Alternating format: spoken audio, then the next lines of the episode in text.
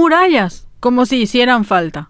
Paraguay ostenta la rimbombancia estéril de ser el corazón de América del Sur. Los paraguayos somos víctimas recurrentes de las desacertadas políticas locales, así como del abuso y apriete que no tan sutilmente los gobernantes de los países limítrofes perpetran contra nuestro bienestar acogotándonos a su antojo. Desafortunadamente los enemigos del bienestar nacional no solo están allá afuera. Ahora, el mismísimo ministro de Industria y Comercio quiere construir una muralla de Trump para, sobre pretexto el combate al contrabando, aislarnos aún más.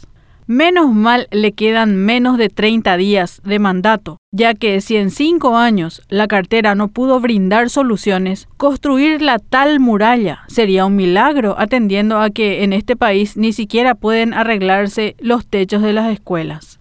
Pero más allá de la anécdota, no se trata solo de una muralla física. La forma de pensar del ministro Luis Castiglioni nos muestra que en Paraguay estamos lejos todavía de consolidar un pensamiento político que asegure el bienestar de los habitantes, garantizando los principios fundamentales. A casi 34 años de la caída del muro de Berlín, que significó un contundente mensaje en pro de la democracia, en Paraguay los políticos siguen pensando y actuando como los más bestiales dictadores que tanto daño han hecho al pensamiento libre en esta parte del continente. Tal vez Castiglioni quiso hacerse del chistoso, diciendo que quiere una muralla de Trump con la Argentina, pero qué desafortunado comentario. ¿Por qué?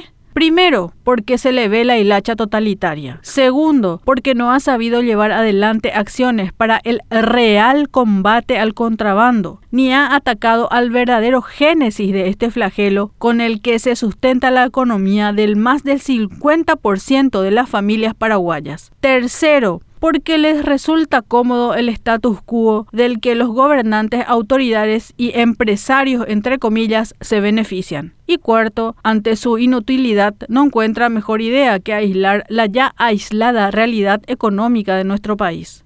Da risa o da pena que la gran solución para el titular del MIC sea construir un muro. No nos hacen falta muros, esos ya están construidos en la mentalidad inútil de los gobernantes y sus ministros que no ven más allá de sus narices y bolsillos, y que cuando sienten las consecuencias de esas inutilidades arremetan con ideas retrógradas que afecten solo al pueblo, porque ellos ya están acomodados en su muralla de pedo rosado. ¡Bravo, Johnny!